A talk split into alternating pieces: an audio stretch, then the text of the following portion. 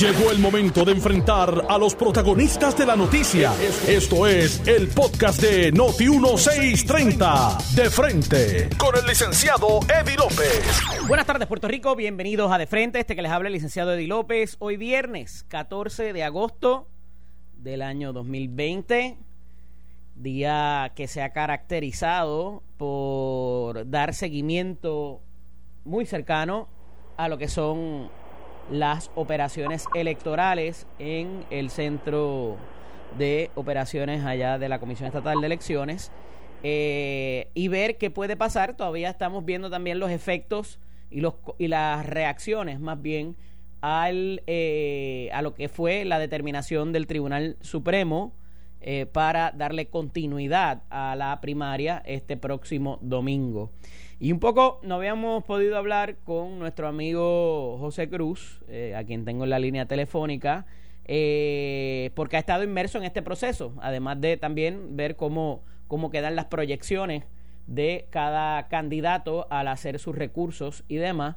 Pero lo tenemos casi en directo desde allá, desde el Centro de Operaciones de la, de la Comisión. Buenas tardes, José, bienvenido. Buenas tardes, Eddie. Buenas tardes a todos los radioescuchas de Noti1. ¿Cómo está la cosa por allá? Está se, se debe se debe cumplir eh, con lo con lo mandatado por la por el tribunal o, o están todavía atrás. Por lo, por lo por lo menos en lo que se refiere al material electoral eh, se estimaba que el Partido Popular Democrático terminara su proceso de envío de todo el material electoral que faltaba para poder celebrar la primaria el próximo domingo y te quiero decir que la gente que estaba allí, de los muchachos del, del, equipo electoral del Partido Popular Democrático, comenzaron este proceso de llenar los camiones con todo el material electoral a las 4 de la mañana y son la una, hace una hora exactamente, finalizó ya, salió el último camión con todo el material electoral para estar listos para el proceso de primaria del domingo. Cuando me refiero a todos los camiones, son todos los camiones de los lugares donde no se votó eh, el pasado domingo, los municipios que luego de la suspensión del proceso se quedaron sin votar. Hace una hora, pues salió el último camión con el precinto 104 eh, Carolina Canóvana. Eh, a esos efectos, José, eh, ¿qué pasa entonces con esos camiones cuando lleguen?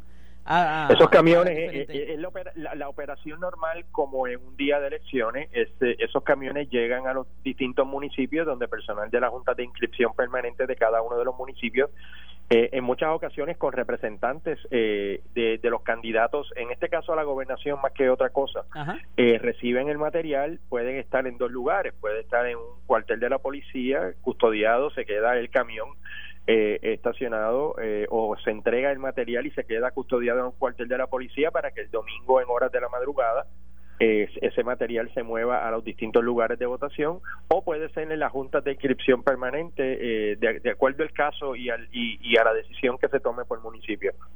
Algo de lo que haya mandatado el, el tribunal que, que sea a esta hora imposible de cumplir o que cree que no vaya a poder bueno por lo menos la parte la parte operacional de que se pueda celebrar el evento el domingo el Partido Popular Democrático con toda certeza te tengo que decir que ya está listo ya el material está en la calle y el material está en ruta a distribuirse salieron unas decenas de camiones desde la madrugada de hoy a enviar el material. Hay otros detalles de la decisión del tribunal que me imagino que se estarán discutiendo en las próximas horas.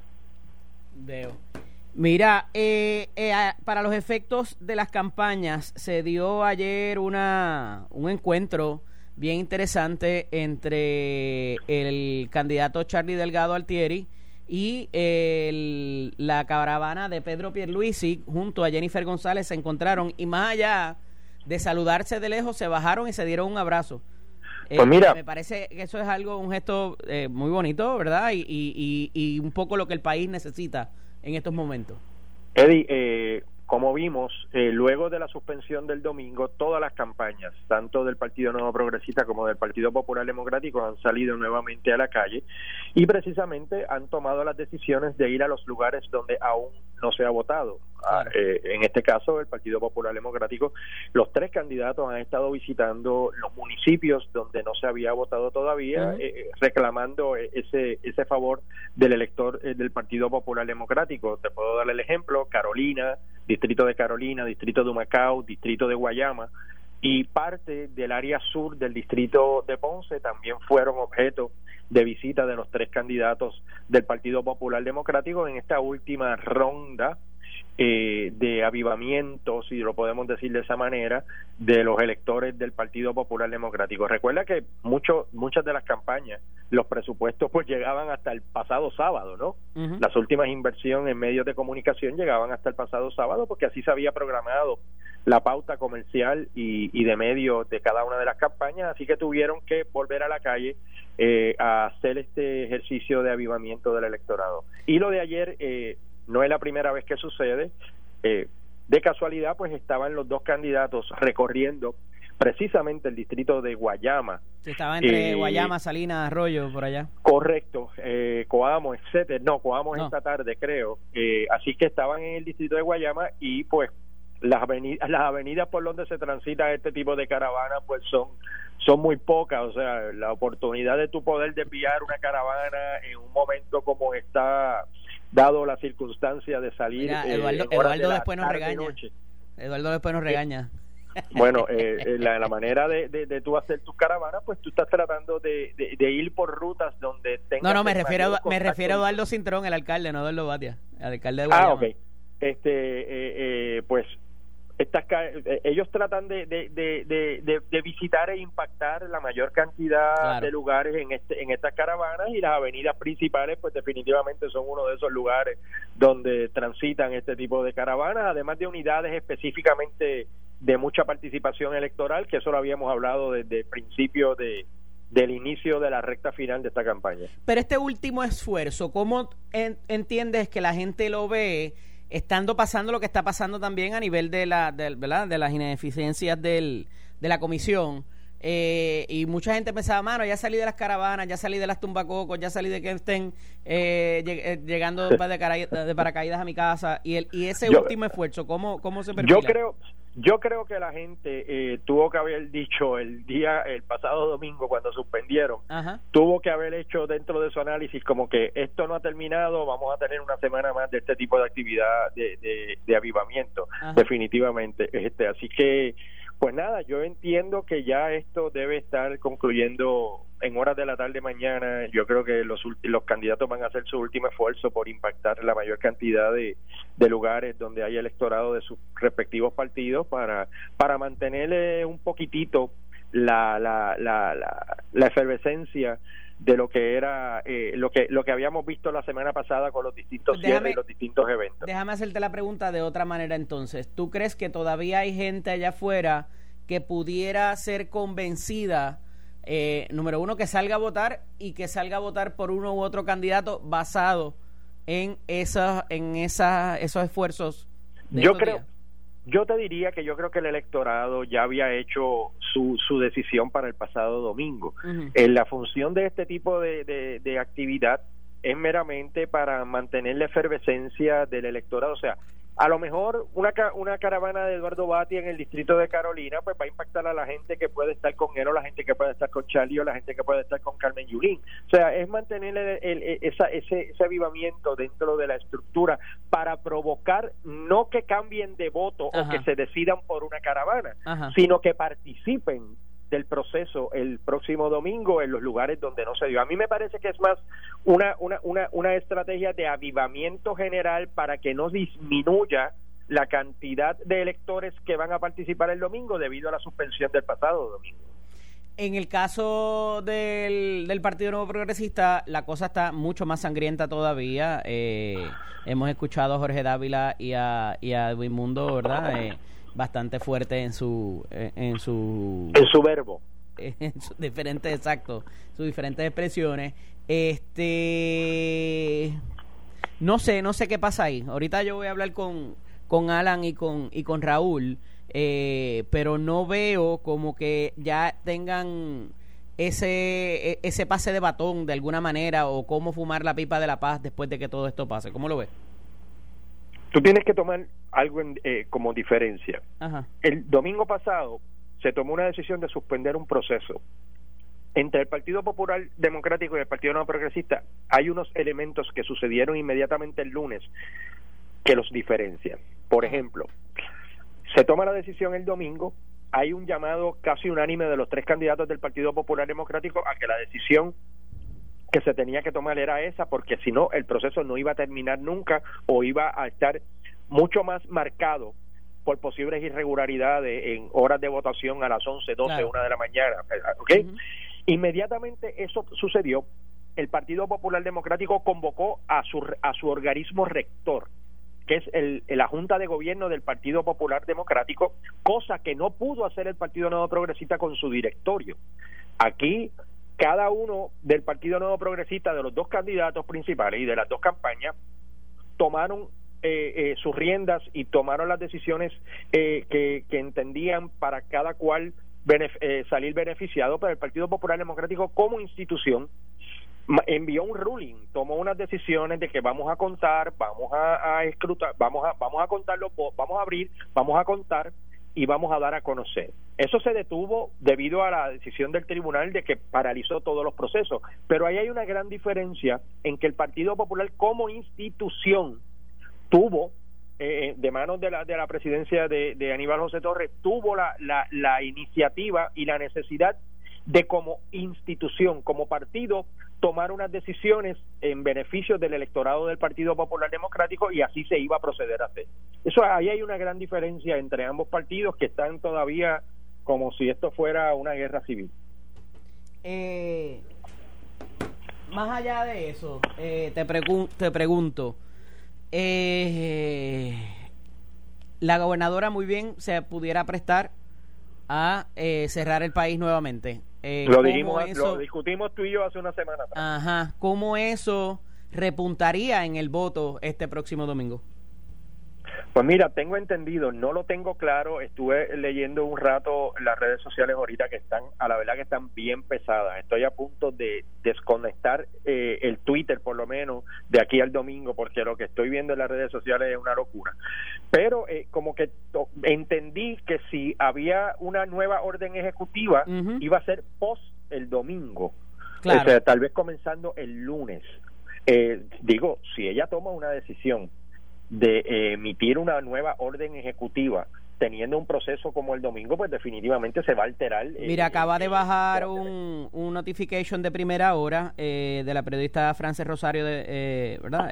diciendo que, la gobernadora Wanda Vázquez Garcet extendería hasta el lunes, luego del proceso de primaria, la vigencia de la actual orden ejecutiva, pese al alza de contagios y muertes a causa del coronavirus. bueno, ahí lo tiene. Sí, yo entiendo que iba a ser muy complicado el, el, recrudecer quizás las restricciones eh, de cara a ese bueno, pasó el domingo pasado, eh, Eddie. El domingo pasado ella tuvo que emitir un comunicado inmediatamente, yo te diría que como una hora después de la decisión de suspender el proceso, de extender el horario de las personas poder estar en la calle, porque aquí hubo colegios que cerraron a las 11 y a las 12 de la noche para cumplir con el itinerario de las 8 horas de votación, como había sido el ruling de la, del presidente de la Comisión Estatal de Elecciones luego de la suspensión. Claro. Eh, y obviamente pues eso con todas las demás eh, situaciones, pero parecería que entonces la decisión es más política que, que lo que pueda tener en cuenta eh, para la cuestión de los contagios, ¿no? Bueno, es una línea un poco fuerte esta y, finita, ¿no? Definitivamente la situación que está viviendo el país, yo creo que en torno al, aumento de los contagios, este, yo no sé si la gente se ha percatado de verdad, Eddie, pero nosotros llevamos más de dos semanas con un nivel de contagio que sobrepasa las 500 personas diarias. Sin duda. O sea, nosotros hemos tenido por vez primera desde que el COVID llegó a Puerto Rico días con sobre 10 muertes causantes del COVID. Eh, la situación de los hospitales en, en suma y resta es más aguda la, suma, el aumento de personas que están siendo hospitalizadas. Así que eh, yo creo que para la gobernadora es una situación muy difícil porque si hubiese hecho las restricciones antes del proceso, también se lo hubiese... O sea, es una situación de no ganar. Si lo hace después, va a ser criticada. Si lo hace antes, iba a ser igualmente criticada por, por entonces decir que lo que quiere es eh, mermar la participación. Y por otro lado ahora puede sonar un poco de irresponsable el hecho de posponerla hasta el, el, domingo. Así que era para ella era una situación lo, suficientemente incómoda pero dado el hecho, o sea, vamos a, vamos a poner que el escenario hubiese sido distinto. Yo te aseguro a ti que si la primaria se hubiese terminado el pasado domingo, nosotros ya el miércoles de esta semana o ayer u hoy ya tuviéramos las restricciones encima. Así que esta espera de 48 horas a que termine el proceso de la primaria, pues eh, es una decisión no política, quizás salomónica, no, no, tengo una palabra eh, eh, específica como para poder describirla. Definitivo. Y, y preocupante, mano, porque tú sabes... La cosa no está fácil. No, no, y entonces tú tienes el Task Force ahora de nuevo bastante vocal y el eh, y el task force económico el, el, médico el task force médico verdad están bastante vocales. Pero en el caso del task force económico están calladitos no oyes mucho. No no no y, eso pues obviamente parecería ser conducente a, a lo que ya tú y yo, sabemos. ayer definitivamente a la voy eh, el secretario del DEC eh, hablando un poco de lo que puede ser el daño a la economía basado en volver a una restricción. Yo todavía estoy viendo muy ambiguo qué tipo de restricción vamos a tener. O sea, yo quiero, el país tiene que entender que nosotros estamos en el peor momento de contagio del COVID a como empezamos en un principio cuando se hizo el primer lockdown. O sea, y, y hay que, yo entiendo la parte del desarrollo económico, entiendo todo eso, eh, pero la realidad de vida hoy en el... O sea, yo te quiero decir algo, en mi caso personal, yo si estoy fuera de mi casa a las 3 de la tarde, después de las 3 de la tarde, siento que el COVID está a distanciamiento social detrás de mí caminando. O sea, eh, y, en ese sentido, eh, eh, pues hay que tomar las decisiones dolorosas o no dolorosas para ver si nosotros podemos bajar esa curva, normalizar esa curva. Estaba leyendo ahorita eh, reportajes de prensa asociada internacional, donde España, Francia, eh, eh, Reino Unido, Alemania y no sé qué otro país están mirando nuevamente el repunte de contagios en, en estos distintos países allá en Europa. Y no, no, no quiero terminar de pensar lo que está pasando en los Estados Unidos, que también ha bajado un poco el diapasón en cuanto a la información que se publica, pero está dándose un fenómeno de, de una segunda ola de contagio, óyeme, con unos, con unos sectores eh, que no era lo que se esperaba. Aquí yo recuerdo en un principio la Organización Mundial de la Salud hablando de las personas mayores de 60 años, pero aquí estamos viendo unos números donde la, el, el contagio se está dando en un, en un range entre 21 35 años, jóvenes. ¿Ok? Así que en ese sentido, pues hay que mirar las cosas, hay que mirar de cerca bien cuál va a ser la decisión final. Me parece que volvemos a repetirlo, yo creo que es responsabilidad de cada individuo que tome las debidas eh, eh, eh, precauciones y, y, las debidas formas de protección que se ha dicho desde un principio pero a la verdad que tú sales a la calle, Eddie, y esto es, algunas veces es hasta la locura, ver lo que tú estás viendo en la calle, es como que si de repente no existiera la enfermedad. Ayer vi unos visuales en condado de más de 25 turistas en la calle, bebiendo en la calle, sin mascarilla, a las once y media de la noche, luego del toque de queda, o sea, aquí hay que mirarlo, hay que mirar detenidamente eh, cómo se va a hacer este esta esta nueva eh, este, nuevo esfuerzo por tratar ahora no es de que la curva suba ahora es de bajar donde estamos en efecto José, hablamos la semana que viene nuevamente. Un abrazo y gracias por estar disponible. en el fin de semana, te aseguro. Estoy seguro. Un abrazo. Abrazo. Era el amigo José Cruz, experto en medios y comunicaciones, un poco dándonos su parecer desde allá, desde la comisión y también en el aspecto de el electorado vis a vis los candidatos. Vamos a ir a la pausa, regresamos en breve, no se vaya nadie. Estás escuchando el podcast de Noti1, de frente, con el licenciado Eddie López. Aquí en De Frente, este que les habla el licenciado Eddie López, hablamos el primer segmento con el eh, amigo José Cruz, experto en medios y comunicaciones, acerca de estas percepciones que existen eh, sobre, eh, ¿verdad? Eh, este último repunte de los candidatos que no estaba, ¿verdad? presupuestado inclusive y que obviamente pues tiene algún tipo de efecto, bueno o malo, sobre el electorado, ¿verdad? De, de acuerdo a cómo se comportan los candidatos en este en esta extensión, este tiempo extra que se les ha dado. En la línea telefónica tengo al amigo exsecretario general del Partido No Progresista, Alan Maccabi, y tengo al licenciado Raúl Márquez, director de plataforma de la campaña de Wanda Vázquez. Buenas tardes. buenas tardes, Teddy, y buenas tardes a todos los amigos que nos escuchan aquí en De Frente por Noti 1630. Como siempre, un honor, un privilegio poder compartir contigo y toda la gran audiencia de Noti 1. Saludos, Raúl. ¿Estás por ahí también? Y saludos. Saludos, Eddie. Estoy por aquí y un saludo a Alan también. Tengo una propuesta para este segmento, Eddie. Ajá. deberíamos empezar con el himno del PNP. ¿Sí? ¿Cómo es eso? Sí, sí. ¿Por qué? Bueno, pues aquí estamos Alan y yo, ambos PNP, ¿verdad? O es que Alan no es PNP o yo no soy PNP, los dos somos igual de PNP. Bueno, están en bandos contrarios y ese y no, no, esperaría que en algún momento concilien sus fuerzas de cara a la elección. Siempre, siempre te he dicho, Eddie, que en el PNP no hay bandos. El PNP es un solo bando y un solo partido. Hay dos candidatos pues entre los que estamos escogiendo. Dávila y Edwin Mundo. No, no, ellos están conscientes, Eddie. Lo que pasa es que en el fragor de todo esto, ¿verdad? Y se calientan a veces los ánimos y pasan cosas. Pero al final del día, todos somos PNP y en el PNP no hay bando. Hay dos candidatos. Ay, qué bonita, qué bonita es la paz y la amistad. Mira, eh... inclusive Eddie, tú has visto lo pausada de la presidenta de campaña y directora de campaña de Pedro Pierluisi, Caridad Cari Pierluisi, eh, con el temple y con la tranquilidad que ha llevado toda la campaña y del, por lo menos de parte de ella, pues no, ¿Tú estás no se ha visto un contraste con ese con ese comentario, Alan. Bueno, por lo menos en dirección de campaña sí. ok, eh, mira, eh, parecería que está corriendo la cosa bien en la comisión aparte de que hay mucha duda, eh, exactamente, representante Paz y Amor, este, y que todo está corriendo bastante bien, eh, pero hay, duda todavía de si se va a poder cumplir eh, con el día del domingo, ¿verdad? Y, y, lo, que, lo que debería pasar.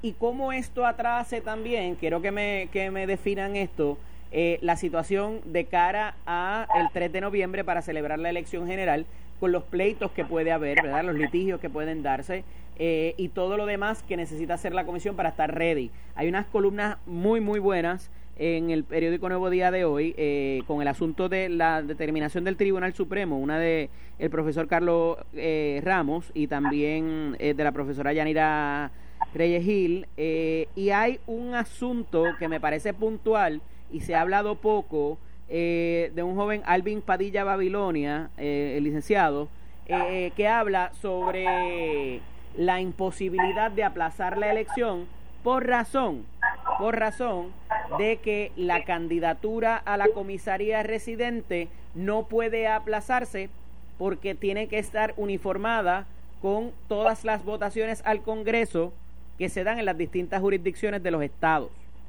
y que ahí mínimamente esa habría que celebrarla ese día sin ningún sin ninguna otra contemplación. ¿Qué opinan? Mira, Eddie, eh, a los dos puntos que estás trayendo, primeramente, eh, yo confío que esta vez eh, la Comisión Estatal de Elecciones y la dirección tanto en el Partido Nuevo Progresista como en el Partido Popular eh, hagan el trabajo que hay que hacer. La información y lo que estamos viendo es que desde hoy todo está fluyendo bien y que el domingo la gente desde las 8 hasta las 4 podrán ir a votar, van a estar las papeletas, los colegios abiertos y todo va a funcionar para que la democracia, igual que los que pudieron votar el pasado domingo, se les respetó ese derecho sagrado al voto, que el próximo domingo los que faltan puedan hacerlo. Por otro lado, lo que está trayendo mi, mi opinión muy personal es que las elecciones del 3 de noviembre son sagradas hay que trabajar para lograrlo. Somos un territorio de los Estados Unidos y de la misma forma que allá todo va a correr el 3 de noviembre, aquí tiene que correr e inclusive, acabas de traer un punto muy importante, hay una candidatura federal a comisionado que es sagrada y esa de ninguna forma la van a poder alterar. Por ende, dejemos de estar hablando de que hay que movernos, vamos a enfocarnos a trabajar como los buenos funcionarios de la comisión históricamente han demostrado y vamos el 3 de noviembre a darle al pueblo ese derecho democrático. Raúl.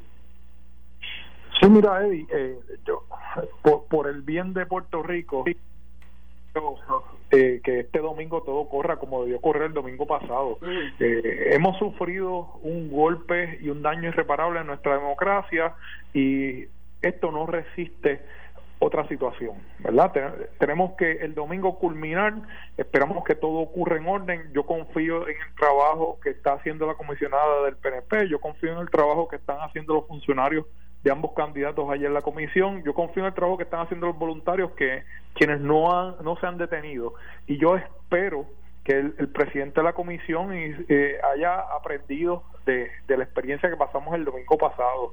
Así que eh, mi expectativa... El Tribunal Supremo no deja margen para que eh, se falle este próximo domingo. O sea, si eso, volviera a ocurrir, no, hay ningún mecanismo alterno ni nada. O sea, ellos dan por hecho de que la Comisión Estatal de Elecciones y su presidente y los comisionados van a poder cumplir y punto. Eh, no, hay margen, no hay margen de error ahí para nada. O sea. Lo que estamos esperando todos. Por otro lado, Eddie, mencionas el, el, tal vez la posibilidad de retrasar las elecciones, retrasar la fecha. Todos sabemos que los eh, eventos electorales se planifican eh, en, al revés, ¿verdad? O tú comienzas a planificar a partir de la fecha, ¿verdad? Tomas el 3 de noviembre y empiezas a contar hacia, atrás, a, a 30 días supone que pase esto, a 40 días este otro evento, a 50 días este otro evento, ¿verdad? Y es importante que ya se tomen eh, después del domingo todo este calendario electoral y todas las determinaciones necesarias para que se pueda celebrar la elección el 3 de noviembre. Yo tengo que coincidir con Alan. A mí no me gustaría retrasar la fecha de las elecciones. Eh, yo creo que sería otro golpe más a nuestra democracia, que sería eh, extender este escándalo que estamos viviendo. Y mi posición sería que deberíamos trabajar para que esto se dé el 3 de noviembre y pasemos la página. Parece que hay una teoría de conspiración por ahí, Raúl, eh, que tiene que ver con que fue self-inflicted, en buen español, eh, fue autoinfligido eh, la situación del pasado domingo y que alguien se beneficiaba o que alguien sabe cómo eso beneficiaba a alguien. Cuéntame. Mira, eh, escuché una entrevista de Notiuno más temprano del, comisionado electoral del PPD y eh, entre, le preguntaron cuál era eh, su, su comentario sobre todo esto, su reflexión sobre todo esto que estaba sucediendo. Y para mí sorpresa, porque yo no esperaba jamás una contestación como esta, la respuesta fue que, que este que esto fue a propósito, que fue deliberado, fue la palabra, y que era para beneficiar a alguien. Yo esperaba que dijera el nombre de quién, ¿verdad? O quién, o quién deliberadamente nos ocasionó este daño, porque eh, es intolerable, ¿verdad? La persona que, si en efecto esto fue deliberado, eh, debe surgir de una investigación y debe además procesarse criminalmente a quien a quien haya actuado. Si fue así como como expresó el comisionado del Partido Popular, algo él sabe, algo debe hacer, y debe presentar una querella, ¿verdad? No debe guardar silencio ni hacerse cómplice de esto. Yo esperaría que, que no haya sido deliberado porque en mi mente no cabe eh, un ataque como este o que alguien pretenda derivar algún beneficio de, de dañar nuestra democracia, dañar nuestro ejercicio democrático y, e, e infligirnos este tipo de daño. Alan, coincides porque para que esto hubiese sido a propósito tenías que eh, coordinarlo con mucha gente y estaba bien complicado, ¿verdad? Eh, eh, inclusive quizás hasta con la con la propia imprenta y, no parecería ser así por las expresiones que las, los mismos dueños de la imprenta o, las personas que trabajan allí, ¿verdad? Los funcionarios autorizados Mira, yo, para dar yo, Eddie, yo considero que son palabras, como dijo Raúl, son palabras muy fuertes y cuando se habla con palabras tan fuertes se debe tener prueba, evidencia y no se debe especular. Y yo creo que el presidente eh, del Partido Popular eh, es el que junto al comisionado del Partido Popular corren su primaria de la misma forma en el PNP, el presidente del PNP y la comisionada electoral corren la primaria porque el juez presidente es un árbitro y es alguien que está para lo administrativo, pero la primaria como tal la corren los partidos. Yo creo que si yo sí sabe algo y está hablando así, es porque o él estuvo involucrado en algo y le consta, o vio a gente involucrada y le consta, o participó de alguna forma en algo, porque él tomó decisiones el pasado domingo para el momento en que se detuvo Pero el que un no se poco completaran Pedro los votos. Pierluisi no estaba gritando faula ahí también de que hubo unos procesos que pudieran beneficiar a la campaña de Wanda Vázquez. Eh, bueno, hubo unos comentarios y hubo unos rumores eh, que No, se no, no, hicieron. expresiones de Pedro Pierluisi, te pregunto. Bueno, lo que pasa es que, Eddie, tú sabes que en este tipo de eventos, normalmente nadie que sabe que va a ganar y nadie que está ganando va a tratar de detener un proceso. Y hay muchos rumores de que personas que no le estaba yendo bien, e inclusive pudimos ver ya, porque no seamos tontos, la comisión no va a certificar ni va a dar números oficiales y menos ahora con lo que fue la decisión del Supremo. Pero todos los que están en una campaña y tienen funcionarios electorales y tienen funcionarios de colegio saben los resultados tan pronto los funcionarios saben de los colegios y de la misma forma que el equipo de Pedro Pierluisi sabe resultados sabe los resultados del equipo de Wanda también lo saben y los números están y los números se están viendo desde que la, la votación comienza hasta que termina porque siempre hay comunicación. Así que aquí lo importante yo no voy ahora a entrar en si hay culpables o no hay culpables.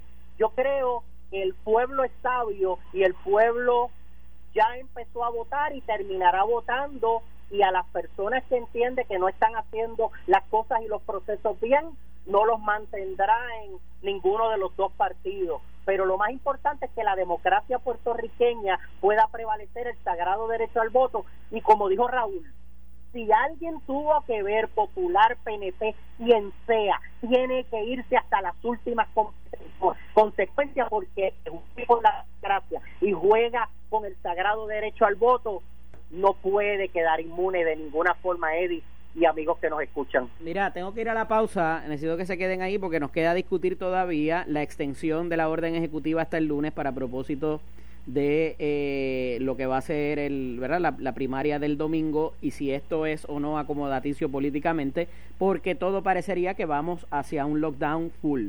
Y también tenemos que hablar de el que el Departamento de Justicia acogiese el referido que hace el representante Luis Vega Ramos para propósito de procesar al presidente de la Comisión Estatal de Elecciones y también tenemos que hablar sobre el doble voto o la participación en ambas primarias, eh, tanto la del Partido Nuevo Progresista como la del Partido Popular Democrático, que est- esto, eso está cogiendo bastante vuelo. Esto fue el podcast de Noti1630. De frente. Con el licenciado Eddie López. Dale play a tu podcast favorito a través de Apple Podcasts, Spotify, Google Podcasts, Stitcher y notiuno.com.